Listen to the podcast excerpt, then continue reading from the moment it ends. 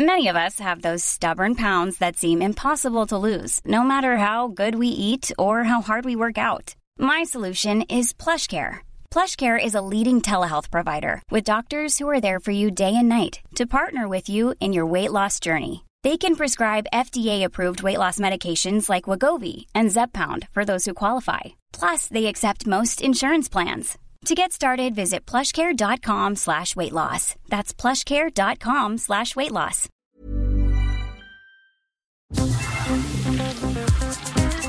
Eilmeldung.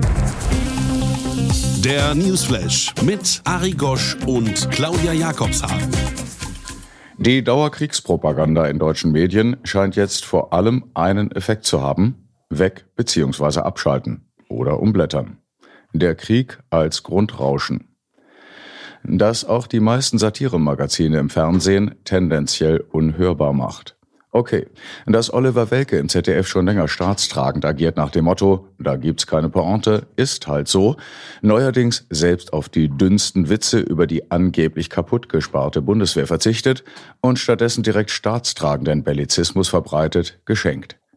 Und die Rolle des Narren bei Shakespeare ist schon an Jan Böhmermann vergeben.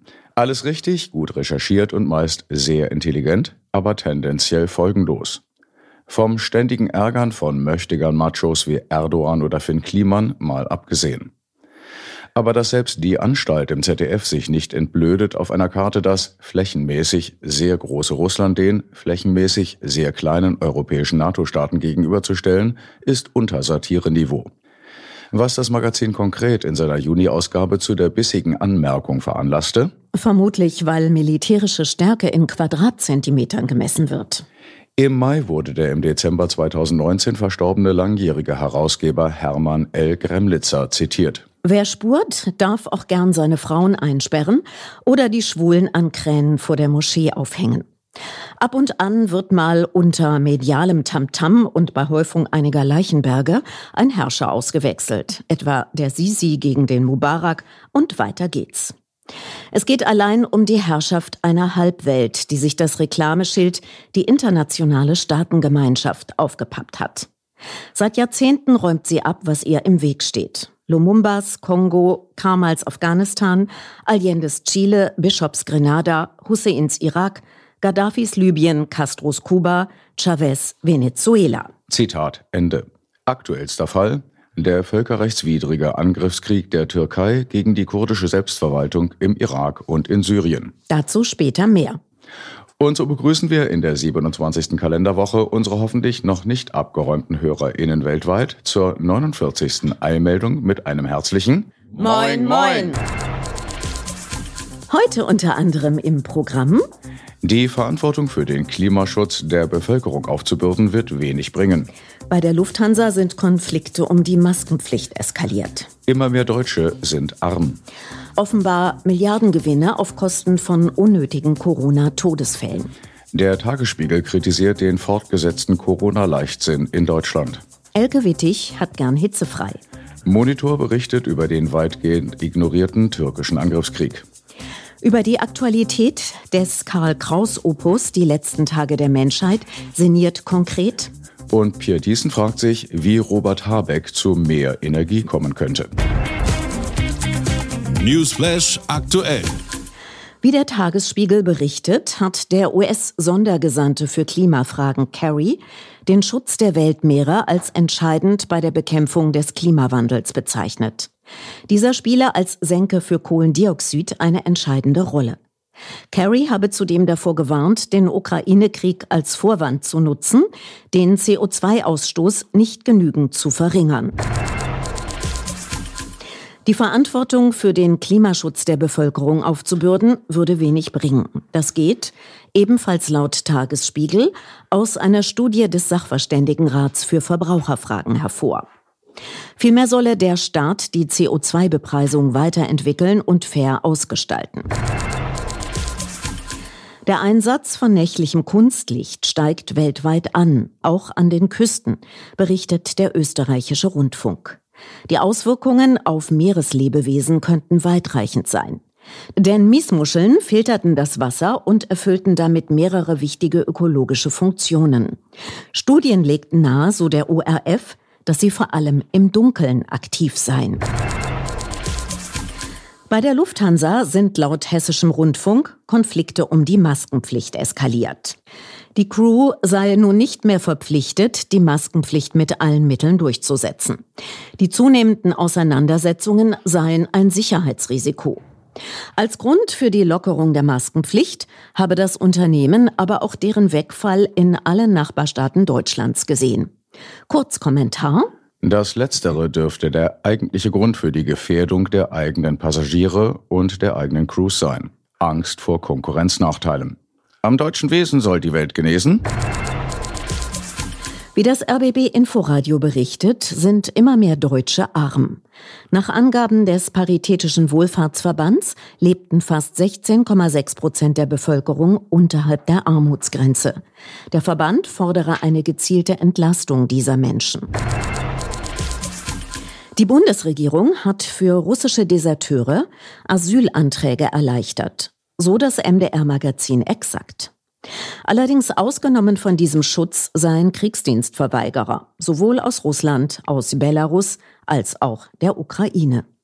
Diese bekämen in Deutschland nur Asyl, wenn sie zuvor den Militärdienst angetreten hätten. Wie die Taz berichtet, hat Senegals Präsident Sall nach seinem Treffen mit dem Kreml-Chef Putin eher Verständnis für Russlands Position. In Afrika sei er damit nicht allein. Im April habe der ukrainische Präsident Zelensky darum gebeten, vor der Afrikanischen Union sprechen zu können. Sall, dieses Jahr Vorsitzender der AU, habe geantwortet, dass er zuvor Gespräche in Moskau und Kiew vor Ort führen möchte. Prima Klima. Mitunter liegen die Alternativen zu Öl und Gas ganz nah, schreibt die Berliner Zeitung am 10. Mai, leider hinter der Bezahlschranke. Wie drei Meter unter Berliner Straßen. Ein 1185 Kilometer langes Röhrensystem mit warmem Abwasser. Diese Wärme wird bereits seit Anfang der 80er Jahre genutzt. Ein junger Ingenieur an der Bauakademie der DDR, Jürgen Lang, entwickelte 1982 eine Anlage, die mittels einer Wärmepumpe Heizenergie aus Spülwasser erzeugte.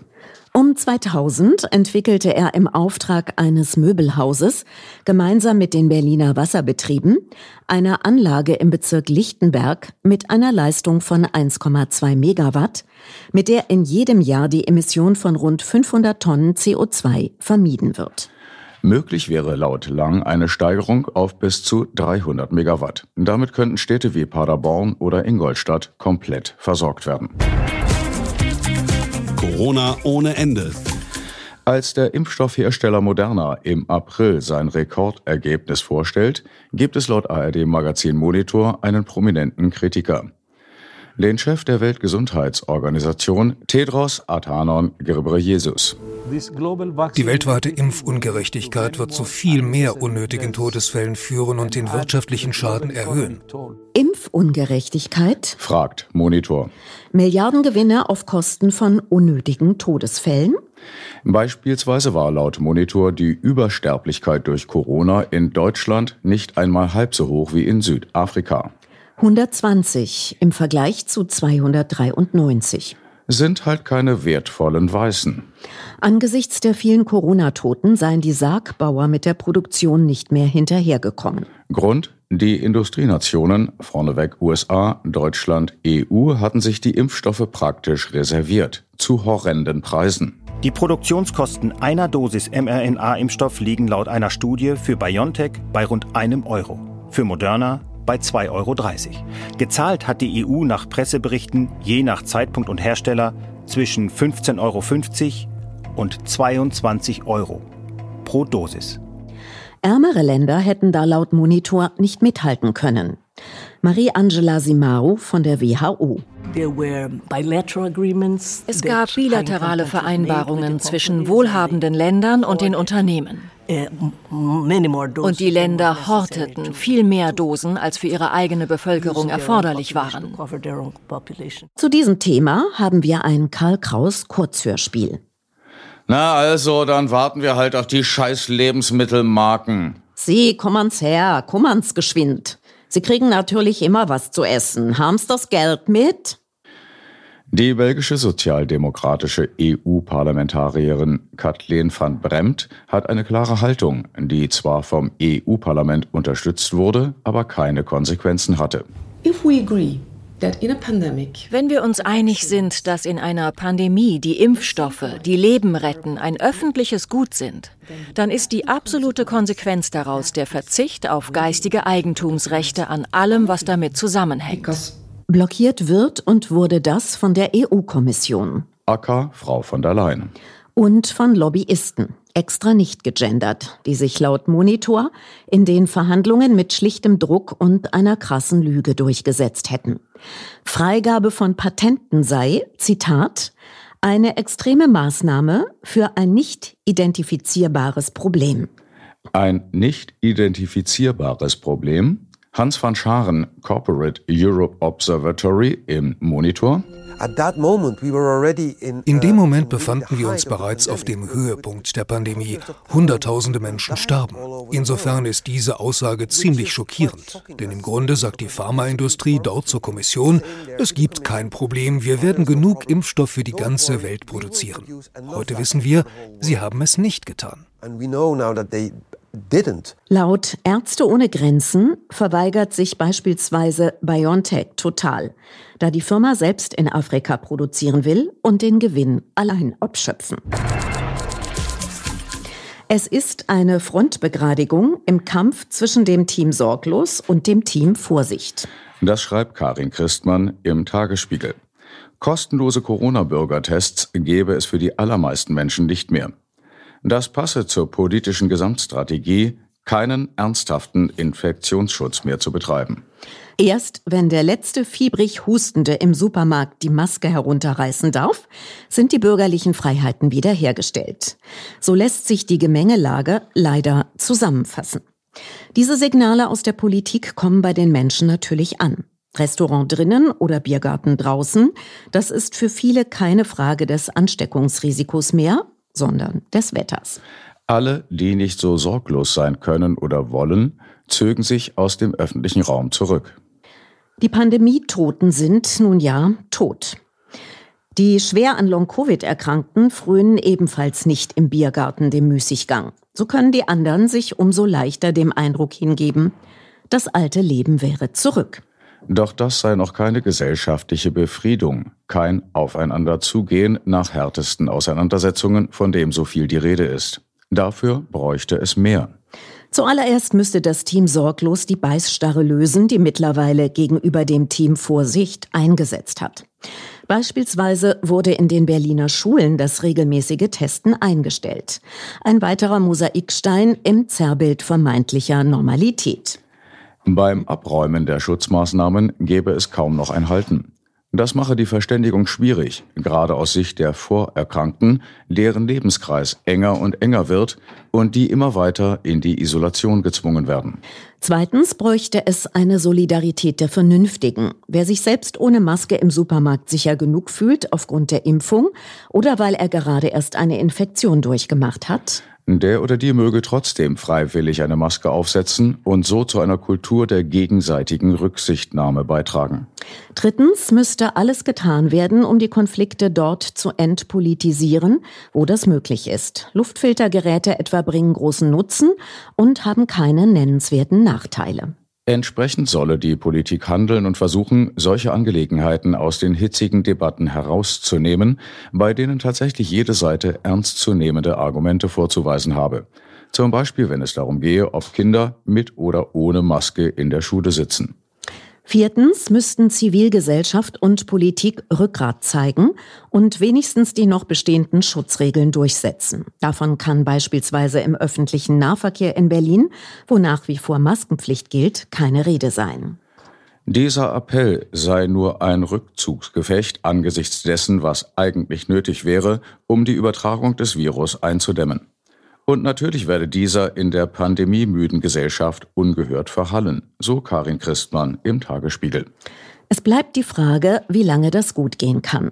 Die Antwort wird immer wieder neu davon abhängen, wie es im Wettrennen zwischen Virusmutationen und Impfstoffentwicklung steht. Jetzt ist es mal gut mit Corona. Dieser Geist wäre im Fall des Falles nur schwer wieder in die Flasche zu bekommen. Die Gesellschaft geht im Moment bei deutlich steigenden Fallzahlen eine riskante Wette ein. National nicht egal. Und nun unsere Berlin-Korrespondentin Elke Wittig zum wahren Problem dieser Tage. Hitzefrei. Es war wirklich sehr, sehr warm und das schon ganz früh am Morgen. Auf dem Weg zur Schule wimmelte es nur so verschwitzenden Erwachsenen in leichter Sommerkleidung. Und die Schülerlotsen, die normalerweise gut sichtbar auf dem Bürgersteig herumstanden, weil sie so gern ihre Uniformen präsentierten, hatten sich in den Schatten verzogen. Der Tag versprach aufregend zu werden. Vielleicht würde es heute passieren. Nicht der erste Kuss, nein, der war als Achievement schon lange abgehakt, auf der Klassenparty letzten Winter. Und nun waren es nur noch ein paar hundert Meter bis zur Schule. Und die zur ersten Stunde dort erwarteten, waren eine beständig durch den Zustrom aus den Seitenstraßen angewachsenen Masse geworden, die nur ein Thema kannte. Würde es heute vielleicht endlich, endlich hitzefrei geben? Hitzefrei war früher in der Grundschule ein überraschend hereinbrechendes Ereignis gewesen, aber nun im Gymnasium gab es Leute mit Spezialwissen, die ihre wertvollen Kenntnisse nur zu gern teilten. Und deswegen war allen klar, wann mit hitzefrei zu rechnen war. Jedenfalls ungefähr. Ein Thermometer hatte 25 Grad im Schatten zu zeigen. Allerdings wusste niemand genau welches. Das in Pavillon 1 war es jedenfalls nicht. Das hatten vorige Woche Experimente größerer Jungs mit Feuerzeugen ergeben. Und dann wurde herumgesessen. Mathe, Latein, Deutsch, alles rauschte durch die wabernd warmen Klassenräume, bis endlich ein Knacken in der betagten Lautsprecheranlage eine außerplanmäßige Nachricht ankündigte. Nach einigen Kracks und Kracks war es dann wirklich soweit. Die stellvertretende Direktorin verkündete, dass es hitzefrei gebe. Und so schlenderte man gemütlich durch das Städtchen und setzte sich vor dem Eissalon in die Sonne, bevor man die Badesachen holte und sich im örtlichen Schwimmbad sonnen ging. Heiß war es nämlich bloß in der Schule. Hier draußen in der Freiheit herrschte dagegen einfach nur Sommer. Und wie könnte es im Sommer je zu warm sein? Danke, Elke. Über den Tellerrand.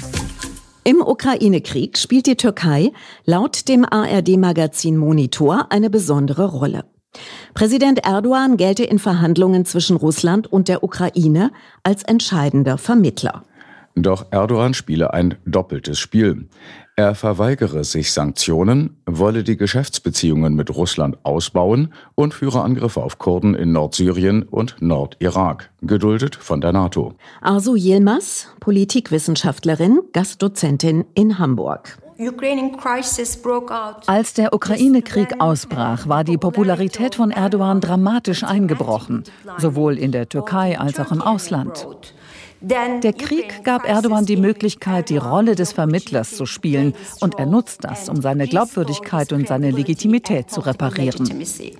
Gleichzeitig führt Erdogan laut Monitor einen anlasslosen Angriffskrieg. Wir haben viel intensivere Kämpfe ähm, in den Grenzregionen äh, der Türkei zu beobachten.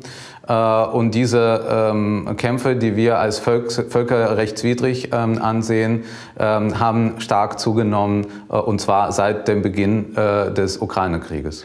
Der deutsche Grüne Sergei Lagodinsky, Vorsitzender der Türkei-Delegation des Europäischen Parlaments. Emma Sinclair Webb von Human Rights Watch Türkei charakterisiert das Kalkül Erdogans. Wir können Vermittler zwischen Russland und der Ukraine sein. Wir können diese Rolle spielen und für diese Rolle vom Westen akzeptiert werden. Uh, und gleichzeitig können wir unsere Menschenrechte missachten, internationales Recht brechen und niemand soll etwas dagegen sagen.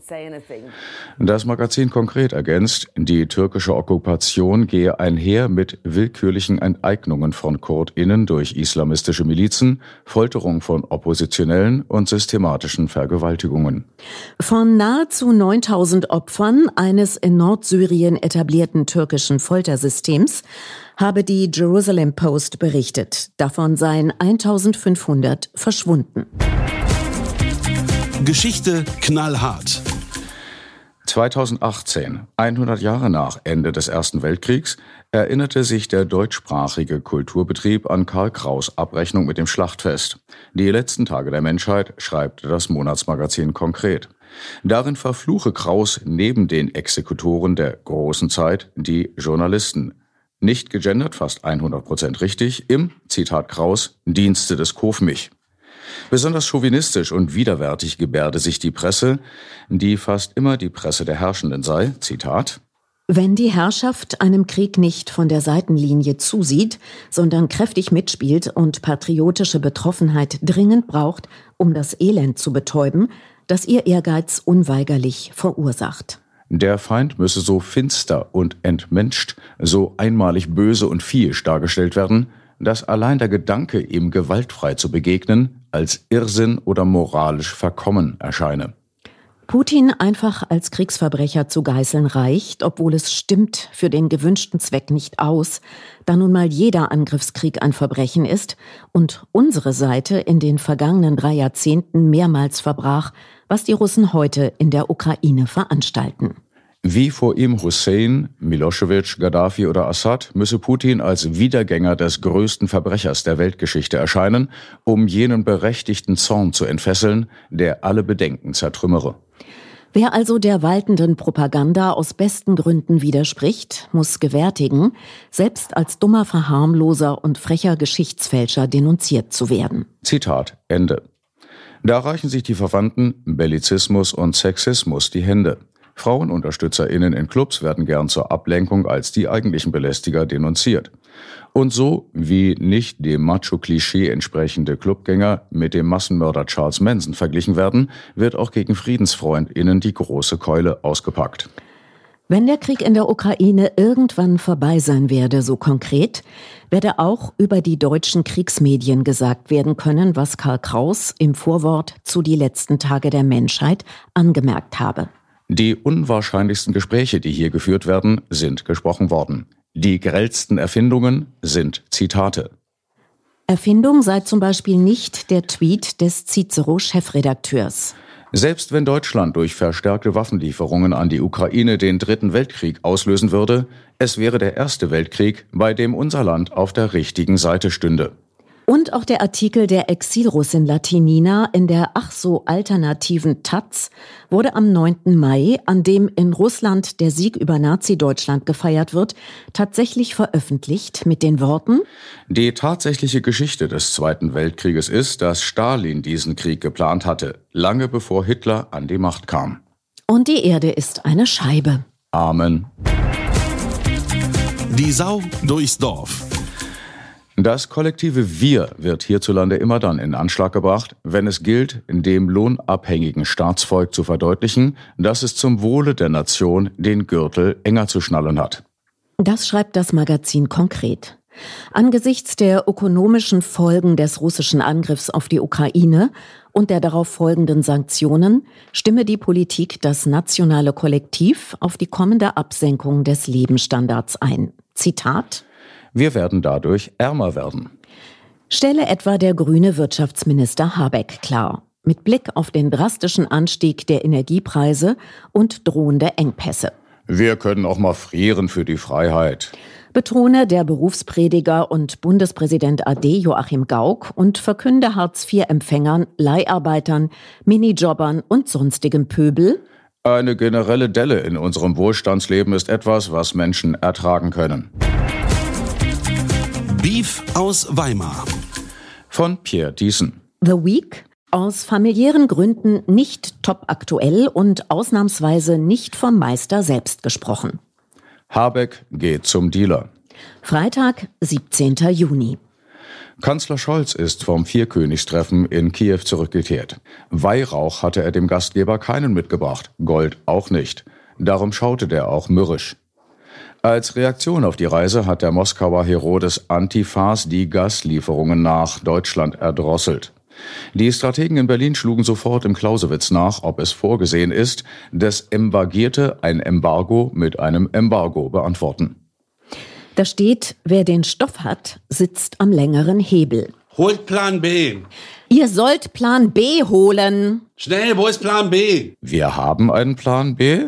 Sonntag, 19. Juni. Panik in Berlin. Ein Heizungsdrosselungsgesetz wird erwogen. Die Gasspeicher sind erst zu 57 Prozent gefüllt und bei 100 Prozent würden sie auch nur zweieinhalb Wintermonate reichen. Die CDU und ihre Parteischwester Markus Söder schlagen vor, alle Kohlenkraftwerke auf Volllast hochzufahren, dann schaffen wir den Klimawandel vielleicht bis zum Winter und niemand muss mehr heizen. Nächster Vorschlag, Atomstrom. Und wenn jeder in seiner Wohnung ein kleines AKW strahlen lässt, wird's in der Stube nie wieder dunkel. Dienstag, 21. Juni. Rekordhitze in Spanien, Frankreich und Italien, Flüsse und Felder trocknen aus. In Brandenburg brennt der Wald und das war schon alles, was die noch haben. Das Land sieht auch im Normalzustand aus wie eine Zündholzplantage. Die Städte Fürstenwalde und Luckenwalde werden umbenannt in Fürstenweite und Brandlückenheide. Birkenwerder wird zu Wüstenwerder. Das Lausitzer Braunkohlerevier heißt künftig Holzkohlerevier. Mittwoch, 22. Juni. Der Lars-Vorsitzende der SPD ist der Meinung, dass Deutschland den Anspruch einer Führungsmacht haben muss. Ich würde Klingbeil gern fragen, wozu? Um die Sachen so zu regeln wie die anderen Führungsmächte, also in andere Länder einmarschieren, in den Irak oder die Ukraine? Und warum? Weil Deutschland sich knapp 80 Jahre zurückgehalten habe. Womit? Slawen, Juden, Zigeuner ausrotten, Sozis und Kommunisten erschlagen, Kinder euthanasieren, Europa in Schutt und Asche legen? Die Zeitenwende müssen über Klingbeils Verstand zusammengebrochen sein. Donnerstag, 23. Juni. Wirtschaftsminister Habeck hat die zweite Krisenstufe des Notfallplans Gas ausgerufen. Die Lage sei angespannt. Die fehlenden Mengen müssen anderweitig am Markt beschafft werden, und zwar zu hohen Preisen. Hat er neulich schon einmal versucht, in einem dunklen Park in Berlin. Hey du, hast du Gas? Bei mir gibt's nur Öl. Der da hinten hat Gas. Hi, hast du was? Ich brauche grünen Algerier oder schwarzen Saudi oder Qatar Haze.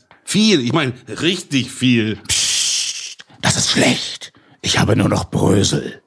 Die Chinesen, die Inder und die Börsenwettbüros kaufen gerade alles leer. Aber es gibt viel roten Russen, kostet nur 80 Cent den Kubikmeter. Das ist Wucher. Das ist, ist viel zu teuer, teuer, teurer als gestern. Schon, aber auch viel, viel billiger als morgen. Alternativen? Hm, Fracking Crack und Atomstrompilze. Aber das Zeug ist wirklich ungesund. Da wächst dir auf Dauer ein drittes Auge. Außerdem kommt das von den bösen Jungs. Ich denke, die Russen sind die Bösen. Ja, nein, schau, ich bin nur der Dealer. Mir ist es wurscht. Die einen sind die Mullahs, die anderen Diktatoren. Die nächsten nennen sich Demokraten und lochen Journalisten für 175 Jahre ein. Also, was nehmen wir? Alles vom Russen, was ich kriegen kann. Okay. Moment. Ja?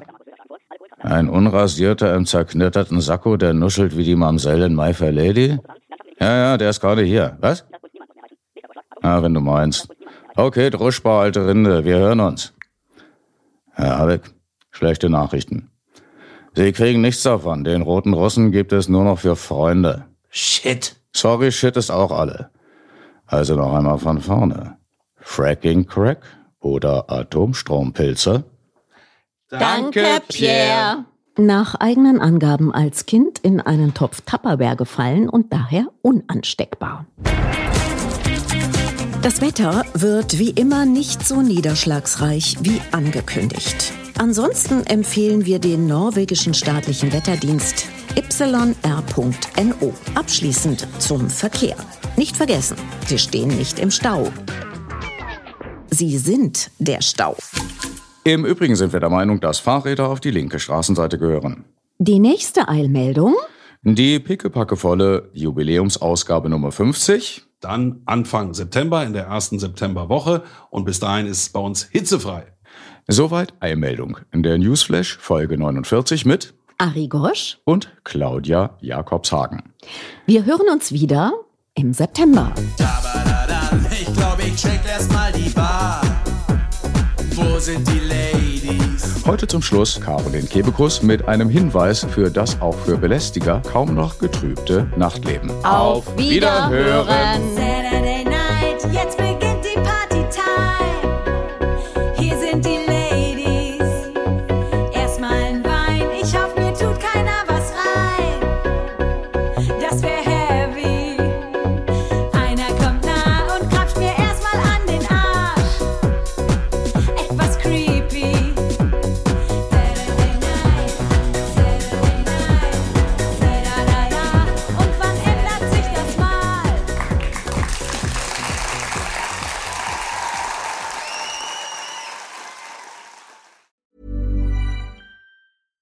Planning for your next trip?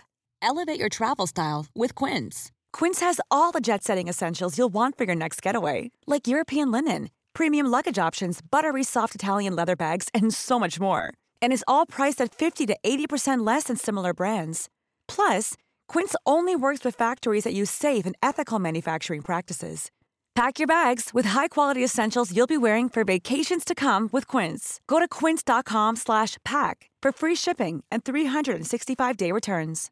Imagine the softest sheets you've ever felt. Now imagine them getting even softer over time. That's what you'll feel with Bowl and Branch's organic cotton sheets. In a recent customer survey, 96% replied that Bowl and Branch sheets get softer with every wash. Start getting your best night's sleep in these sheets that get softer and softer for years to come. Try their sheets with a 30-night guarantee. Plus, get 15% off your first order at bowlandbranch.com. Code BUTTERY. Exclusions apply. See site for details.